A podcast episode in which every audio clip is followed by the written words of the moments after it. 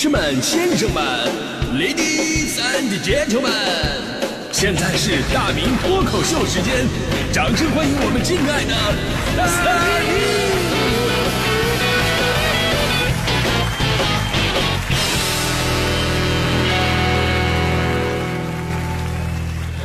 好，欢迎各位来到今天的大明脱口秀，我是大明啊。眼看着双十一就要来了啊，现在说双十一，可能有朋友说了，不还得二十天吗？你看说这种话，一看就不是专业买手。今年双十一预售从昨天就开始了，再加上双十一之后的七天无理由这个退换周期，所以啊，真的挺让人感慨。这以前明明是全民剁手日，现在已经演变成全民剁手月了，是吧？你再这么发展下去，你的年终总结就会是这一年来啥也没干，光剁手了啊。当然了，我们说既然存在就是合理的。这么长的预售时间呢，其实也是为了让大家伙啊能更耐心的挑选自己想买的商品啊，尽量的避免那种冲动型的消费。而朋友们其实这么多年网购也都总结出经验了，就是买东西非常谨慎。一个呢是货比三家，另外一个就是先看差评。尤其这个差评体系真的太有意思了。就是如果啊，当你心情很不好的时候，我建议各位啊，没事可以看看各种平台、各种商家这个后边的这些差评什么的，你会发现其实你的生活还真的挺美好的。当然，这不是说给差评的人都是神经病啊，就是如果大家伙咱们都是有一说一的话呢，东西不好或者你的服务不到位，那么给差评是无可厚非的，既能让别人对这个商家的和这个销售的商品有个借鉴，还能让这个商家本身提高服务质量，其实是一个挺好的事儿。但是呢，互联网这个东西特别有意思啊，由于互联网的虚拟属性，所以呢，我们在网上给人家差评啊，就有点像这个背后说人坏话一样。在不发生正面矛盾的情况之下，还能达到一个吐槽的目的，这个是很多朋友特别喜欢干的事儿。这就是为什么最近我特别喜欢揭露老翟跟那个女人的隐私的原因。啊，背后说坏话真的太爽了，真的。嗯而问题的关键就在于，我们相信大多数差评都是有根据的，而某些少数的差评背后的原因，那就是各种的奇葩了。比方说，这个差评系统刚开始出来的时候，那会儿说差评的真的比现在多了多了。因为很多人觉得，哎，这新鲜好玩，背后说人坏话，感觉很刺激，随随便便就能给人一个差评。你在网上买一件衣服啊，买买件衣服，穿上以后，哎，挺满意啊，挺满意，然后乐呵呵给人一个差评。旁边很奇怪，你满意给人差评干嘛呀？哥们说了啊，这样可以防止别人买呀，啊，这样的话就不用撞衫了呀。买一钱包啊，买一钱包，钱包也挺满意啊，专上给人差评。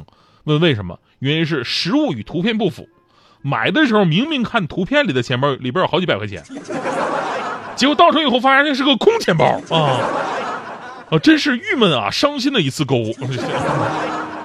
买了一颗松子儿啊，吃了俩，觉得松子味道也可以啊，转手再给人差评，原因是商家太奸诈，为了增加重量，竟然往松子的箱子里边塞了一块破铁，这种压秤的行为令人发指。说完还拍了个图片发上来了，表图表示自己这个有图有真相。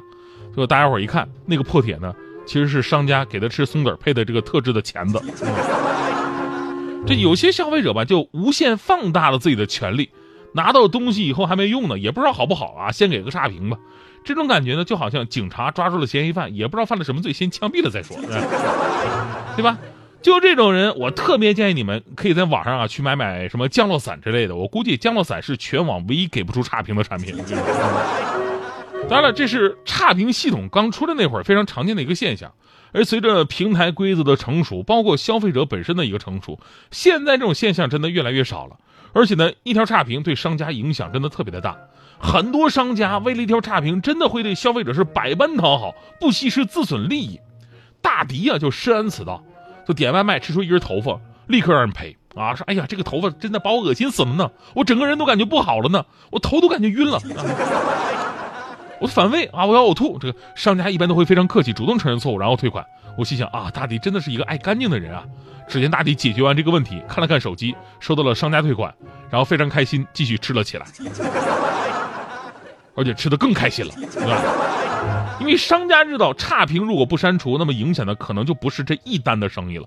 而且人呢也都是善良的，所以大多数消费者在这样的情况之下呀，其实咱们说给出一个差评的话。也都是三思而后的行为，但是却有这么一种人，他们利用差评系统的规则和商家的心理来实行诈骗。我们来看一个最近刚刚发生的事儿：深圳呢最近发生了一起女子点外卖恶意差评获利上千元被批捕的案件。他呢利用恶评啊获利，要求十三个商家赔偿，最后骗取了赔偿款达呃达到了一千四百二十点五三元，这有零有整。而经过这个民警询问呢，这名女子交代了，在一次偶然的购物经历当中发现，只要给差评，商家就会主动的跟她联系，然后协商这个赔偿的问题。因为近期该女子无业啊，经济压力比较大，于是，在外卖平台上下单叫外卖之后呢，私下的联系商家说：“哎，我不行了，我吃了你东西之后，我肚子不舒服，我身体吃坏了，要求给说法，并威胁他们要给差评。”而大部分商家呢，不愿意被差评，往往选择了退款，并且进行赔偿。那么最后，这名女子呢，受到了应有的惩罚。但是，咱们说，在网络平台，因为差评系统的规则漏洞产生的暗箱操作。却并没有因此而结束。事实上呢，淘宝的中差评体系发展至今，一直有关于虚假好评和恶意差评的争议。这虚假好评我们都知道，我们都能看得出来。那虚假好评，那家伙那写的跟高考作文似的，真的啊，洋洋洒洒、长篇大论，然后呢各种词汇。你说一个普通消费者哪有闲工夫写这个东西？还有好几次我去那个饭店吃饭啊，人家说：“哎呀，哥们儿，你给我写好评吧，写好评我给你什么福利？”我当时嫌麻烦，我说：“没事，大哥。”我我就不写了。我说没事大哥，你你嫌麻烦的话，我帮你写。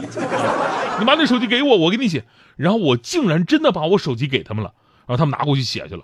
我现在想想我都后怕，你万一他看了我相册怎么办？对吧？万一拿我微信，然后把我们领导骂了一顿怎么办？完事儿，我们领导领领导领导，这不是我骂的，是那个烧烤店店员给干的。就你说我们领导能相信吗？对吧？相对于虚假好评啊，恶意差评的危险更加直接，而且更加不容易分辨。二零一四年的时候呢，天津师范大学一项针对网购信用问题的研究报告就曾经指出，以淘宝为代表的差评体系没有考虑买家的信用问题，导致买家评价呢存在较大的不确定性、随意性，更直接催生了职业差评师的出现。这些活跃于淘宝的职业差评师演变成为了损害竞争对手信誉的一个工具。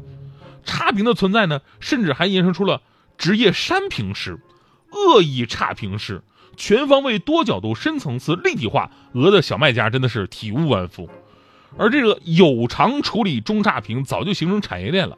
就在前不久，天津市公安局就成功破获了一起涉案三百万的有偿删差评案，这是近年来全国破获此类案件当中抓获人员最多、生态链条最完整、固定证据最全的经典案例之一。所以呢，就回到我们最开始所说的，这个差评本来是无可厚非，但是呢，一旦跟平台的规则捆绑到一起，涉及到利益的时候，就特别容易出现问题。因为差评它不但影响成交量，有的时候你还参加不了这个促销活动。所以呢，一方面我们希望平台啊能够完善差评系统的规则，相关部门呢能够严惩恶意差评行为，而作为我们消费者本身呢，要理智的利用这个评价体系。尤其当你买东西的时候，别完全的被已有的这种差评啊左右自己的想法。真的，这个世界上没有什么东西是百分之百好评的。